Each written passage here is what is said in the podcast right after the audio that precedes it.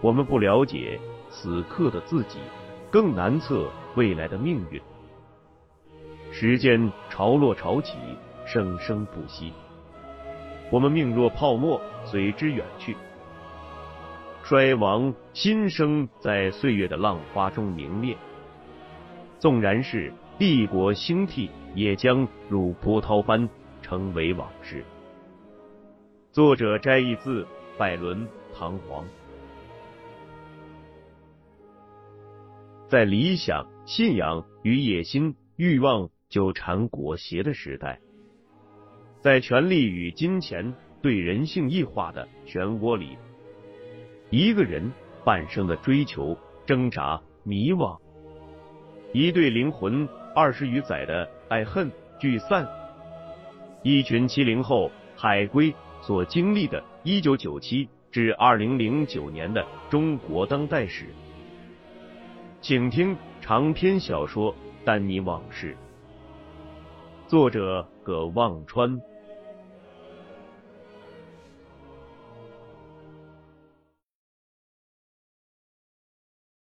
罗卫星下了楼。在酒店自助餐厅找到谭军，谭军已吃完饭了，倒了杯咖啡，一边看着罗卫星吃，一边笑。罗卫星被他看得很不舒服，问道：“看我干嘛？吃饱了？”谭军继续坏笑着问他：“怎么样，小白？”罗卫星说：“你咋把一只鸡弄到我房间里去了？”我还得感谢你啊！谭军说：“我卖去蛋，哪里是我给你弄到房间里的？是你在蓝沙拉着人家女孩子不让走了。”罗卫星死不认账，说道：“不可能，我拉着他不放。”谭军说：“赌你无对啦，不信你去问。不过人家小女孩很心疼你的啦。”一路照顾你很卖力。罗卫星问：“他走了？”谭军说：“不走还等你呀，收工啦，回去要上课，要睡觉，不然晚上如何开工啊？”谭军喝了口咖啡，又问道：“你这两天什么打算？”罗卫星不知道，他是一气之下来的北京。此刻他脑子还带着宿醉，不过折腾了这一路，怒气已逐步消散。曾经头脑发热想过的东西都没了，他能怎么办呢？去找林欢，在哪里呢？找到了该怎么办呢？去找张千明，想想他就想笑自己。看着罗卫星在苦笑，谭军心里有些不忍。他走到咖啡机前，给罗卫星端了一杯咖啡，特意加了蜂蜜，说道：“喝两口，醒醒酒。”罗卫星点点头。谭军继续说：“那我不知道你跟林欢到底是什么情况，你想干什么？作为兄弟，我都没二话，可我也不想看你自己为难自己。”罗卫星继续沉默。谭军说。我从来不谈恋爱，可女人我还是知道一些的啦。你不要看女人和你在一起时，整天粘着你，看着你，一旦分手了，忘你忘的比你快啦。俗话说，最毒妇人心。嘿嘿，说错了，我是说，分手以后，难受的都是男人，女人转脸就忘，忘的很干净的啦。罗卫星说。我不想他了。我这次跑到北京来，只是一时在气头上。谭军审视的看着他，接着坏笑道：“怎么样，我个女仔还无错吧？”谭军和罗卫星晚上带着玉清和小白又去了蓝沙俱乐部。那个曼玉姓白，玉清姓曹，名字谭军也不知道。这两人都自称是北京人，在中央音乐学院上大学三年级，还住一个寝室。四个人在包间里唱歌，听着玉清和小白两人的演唱水平，罗卫星怎么也没法相信这两人是音乐学院的学生。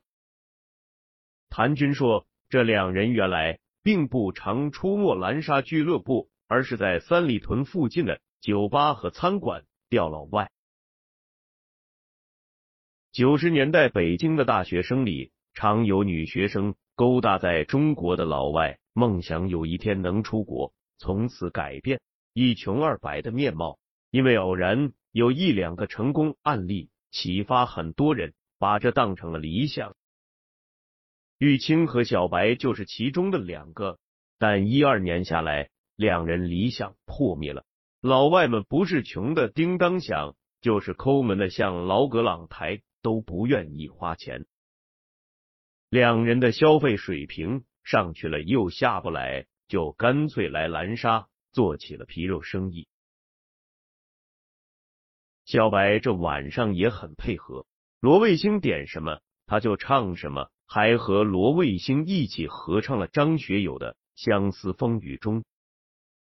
谭军说，小白的广东话讲的很标准，是他见过的。讲广东话最标准的北京人，罗卫星和谭军晚上都不想再喝酒，唱了一会儿歌就拉着两个女人跳舞，感觉包间太小，就进外面舞池里跳。跳了一会儿，罗卫星不跳了，想出去透透气。小白识趣的说陪他一起去。两人一出大厅的门。北京深夜的寒气迎面扑来，都打了一个冷战。刚站了没一会儿，一个裹着军大衣、头上捂着棉帽子、从个头看十来岁的少年凑过来，低声问：“要盘吗？”罗卫星没听明白，问道：“说啥？”小白说：“卖光盘的。”他转头又问。你都有什么呀？那少年声音很甜的说：“姐，我什么都有，都是最新的武打、枪战、言情、美国电影。你要看哪方面？”说完，敞开大衣，露出脖子上挂着的一个军用挎包，翻开给小白看。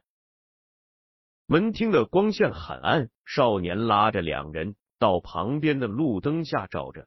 让小白看挎包里花花绿绿的 VCD，那少年又往怀里掏了片刻，掏出几张递给罗卫星，说道：“大哥，这还有。”又把声音放得很低，说道：“都是禁片。”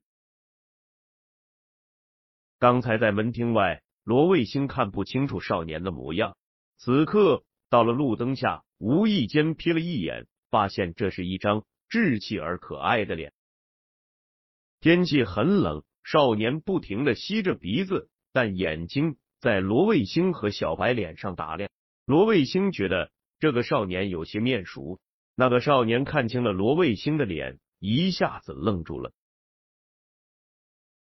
小白翻了几张，问那个少年有没有周星驰的《大话西游》和成龙的《红番区》。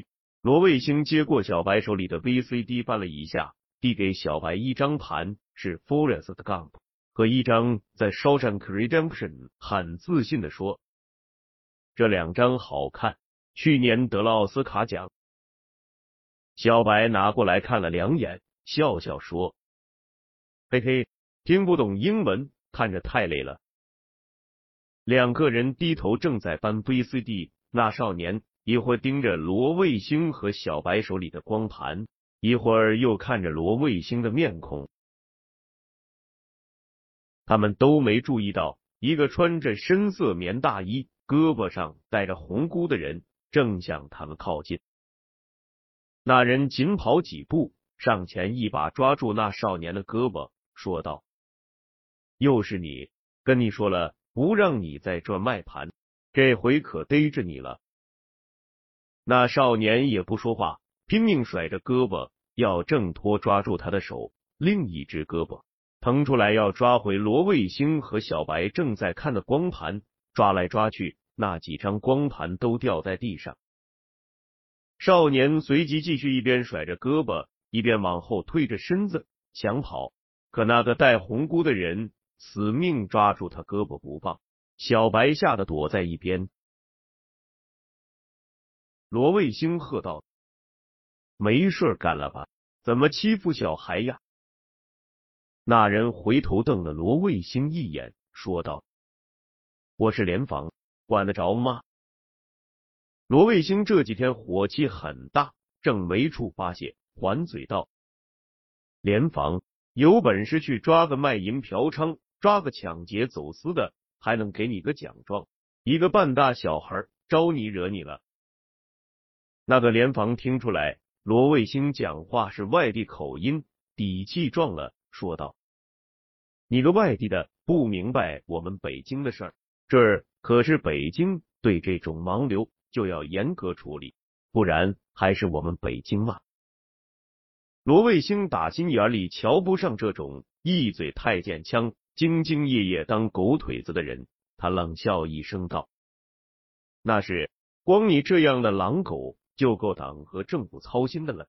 你说你咋不自己脖子上挂条狗链子，到人民大会堂新华门去上班呢？在这儿委屈你了。”那个联防部里罗卫星，一只手使劲儿拎着那少年的脖领子，一只手把那少年的手反背在后面，要把他拽走。那少年大喊道：“他胡说！他那天想不给钱就拿我的盘，我没给他，他就天天找我茬儿。”罗卫星说：“哦，原来是个戴红箍的黑社会。我说呢。”那个戴红箍的一听急了，对着那个少年的腿上就是一脚踹的少年哎呦了一声。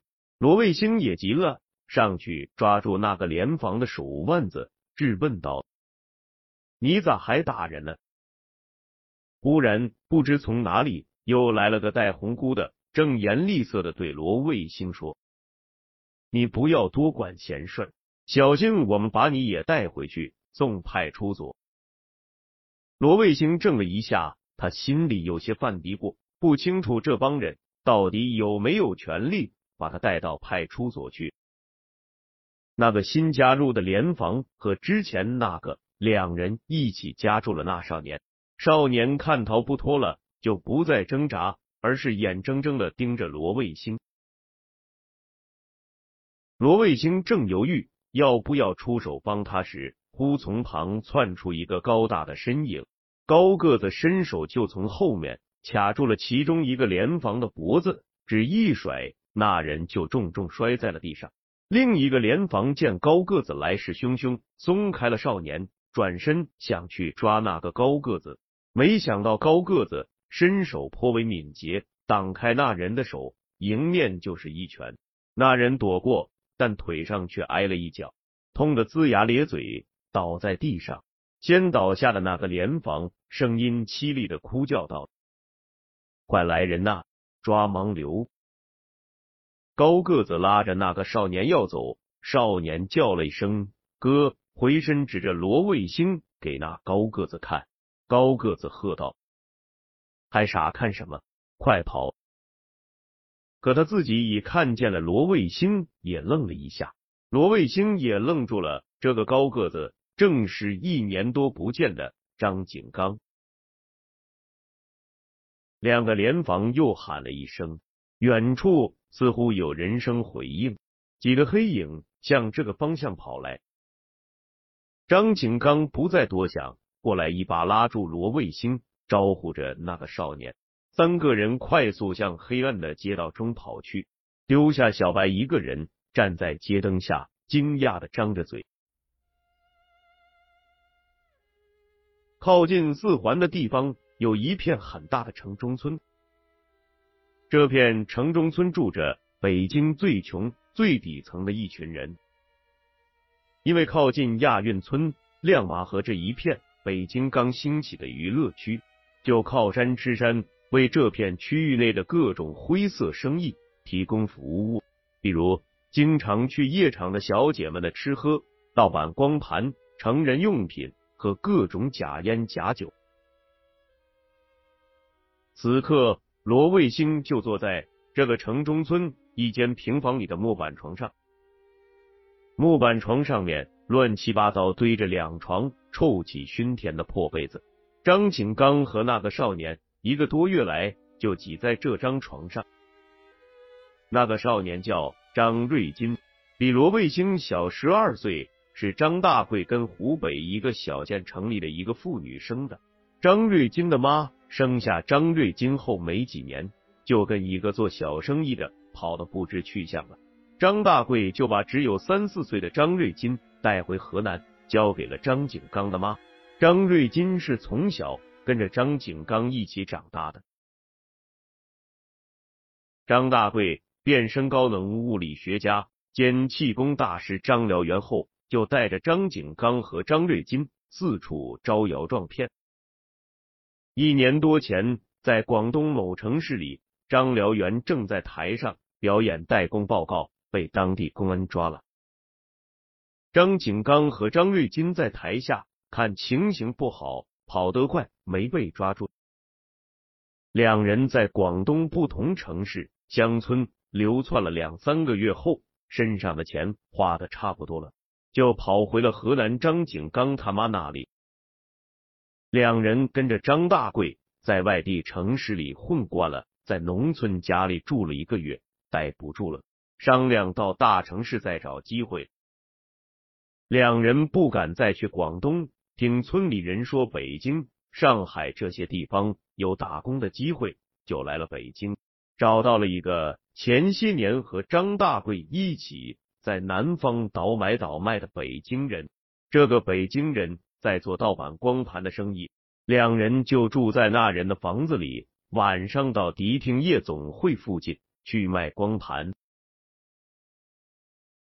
张瑞金长得并不像罗卫星和张景刚，张景刚说他长得像那个跟人跑了的妈。罗卫星看着张景刚这个跟他同父异母的弟弟，这个跟他几乎长得一模一样的弟弟。如同自己在照一面蒙了一层灰尘的镜子。罗卫星问：“你们打算在北京待下去吗？”张景刚说：“大哥，别看我们就是卖个盘，一个月也能挣一千多块呢，比城里很多工人挣得多。”罗卫星说：“我是问你，将来是个啥打算？”张景刚想都不想。苦笑了一下，说道：“没啥打算。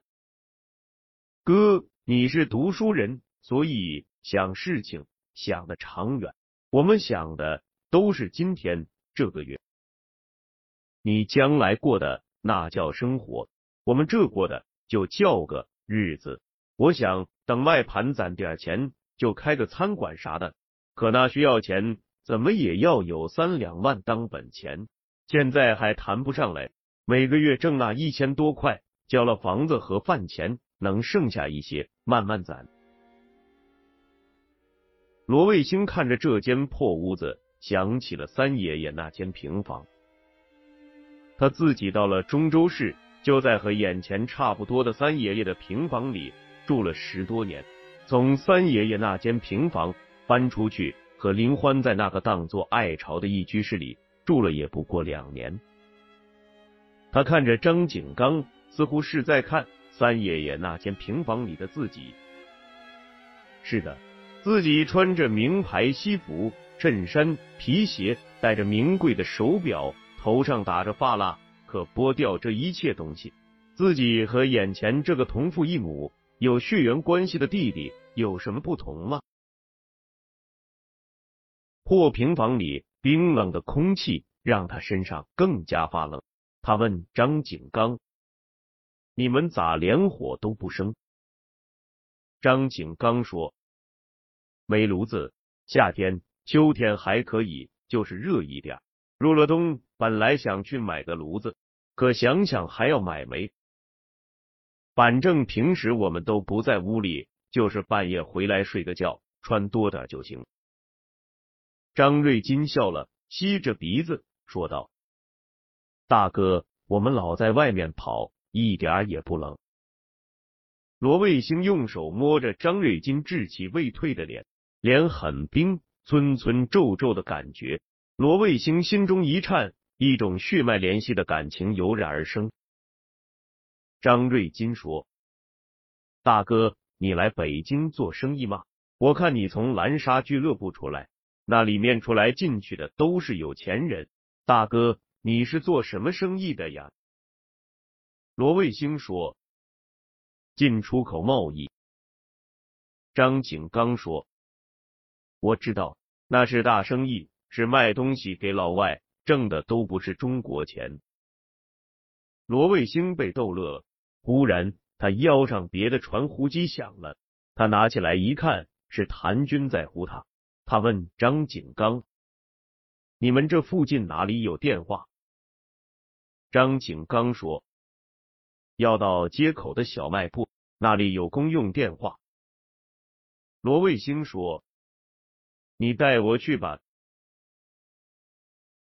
张景刚带着罗卫星来到那个小卖部，罗卫星拨通了谭军的电话。谭军在电话那边着急的问：“老大，搞咩嘢？你骑兵多啊？”罗卫星说：“我在东边，有啥事？”谭军说：“咩也，把我吓到了。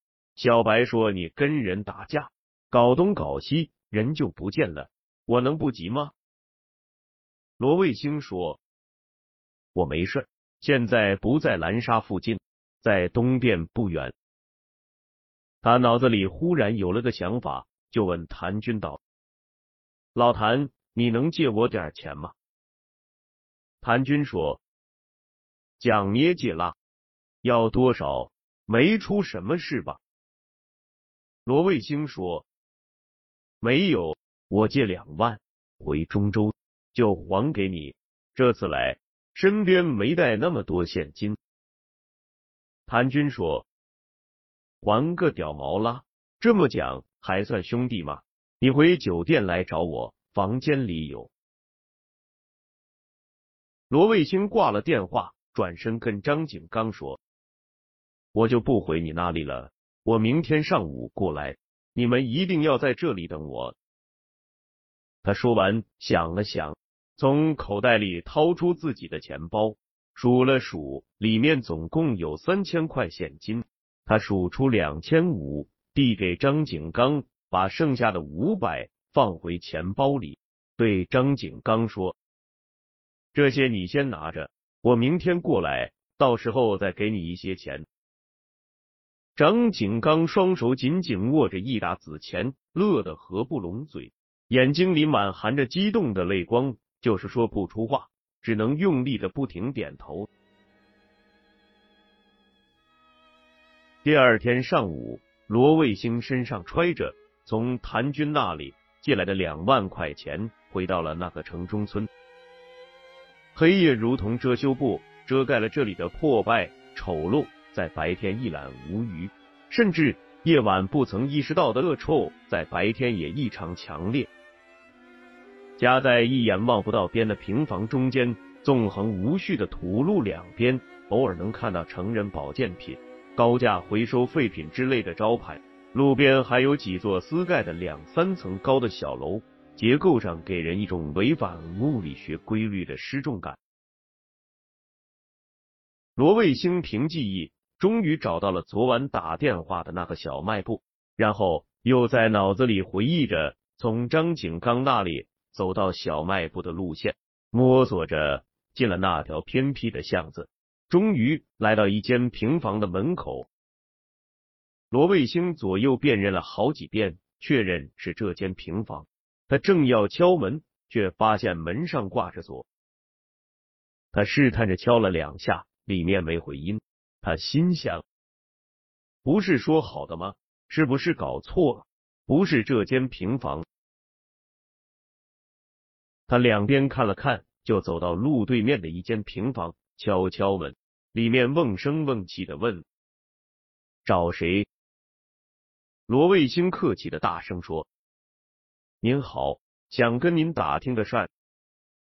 平房门开了，门边上站着个矮胖子，嘴里叼着根烟，眼睛红红的带着血丝，捏斜着眼瞟着罗卫星，一口胡同腔问道：“找谁呀？”罗卫星问：“跟您打听个事，对面是不是住着兄弟两个外地人？”罗卫星越客气，胖子越自我感觉良好，觉得罗卫星是个善茬，好欺负，就反问道：“你谁呀？打听他俩干嘛？”罗卫星之前没想好，一下子不知道怎么回答。胖子看他答不上来，冷笑了一声，说。别乱打听算哈，对你不好。罗卫星冷静了，声音坚定的说：“我昨天让朋友帮我找喇民工搬东西，说好了让我到这儿来找这两人，可来了没见着人。”胖子怀疑的看着穿的西装革履、外面套着件黑色羊绒大衣的罗卫星，说道：“搬东西？搬什么东西呀？他们搬不了了。”罗卫星说：“怎么了？”胖子说：“俩盲流，今天天不亮就让联防和派出所给逮了，人拉收容所去了。”罗卫星问：“什么收容所？”胖子说：“还什么收容所？盲流收容所呗，可能已经拉沙和挖沙子、房山挖煤去了，谁知道呢？”反正回不来了。罗卫星问：“你说的是兄弟俩吗？”胖子说：“是不是哥俩？我不知道。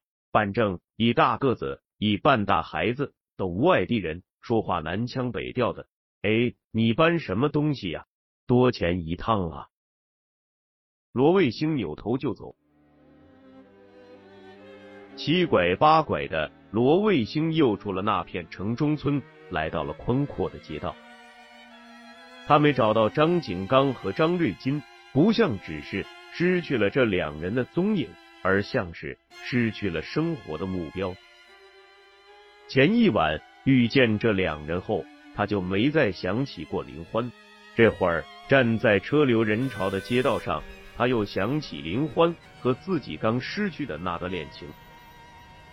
他呆呆的看着眼前不时快速闪过的骑着自行车的人影，听着街道上来往车辆的鸣笛。一个卖烤红薯的摊子上热气蒸腾，一家卖服装的商店门口摆着个大喇叭在叫卖减价商品。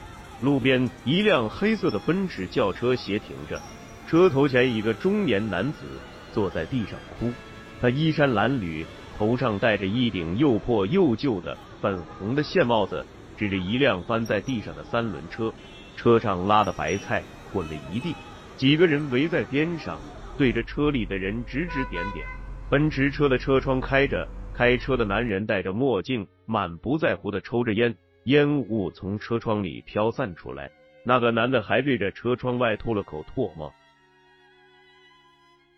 罗卫星眼里的这个世界变得异常杂乱，他想着。自己二十几年的人生毫无意义，未来的日子该何去何从呢？没人知道罗卫星是什么时候，又是如何想通要出国留学的。也许就是这时候吧。他的两个女友一前一后，为了出国留学离他而去，一个是被家庭所迫，一个被有权有势的男人骗走了。他从少年时代就坚信的那个超越时间、空间、超越世上一切限制的爱情，从未得到过。刚找到的两个血脉相通的弟弟不知了去向。他手头有些钱，那是他妈罗有弟一辈子想都不敢想的一个数字。如果他出国留学，这些钱也许一个子儿都不剩。但是那又怎样？也许在一个不同的国度，他能有一个不一样的生活，有一份抓得住的希望。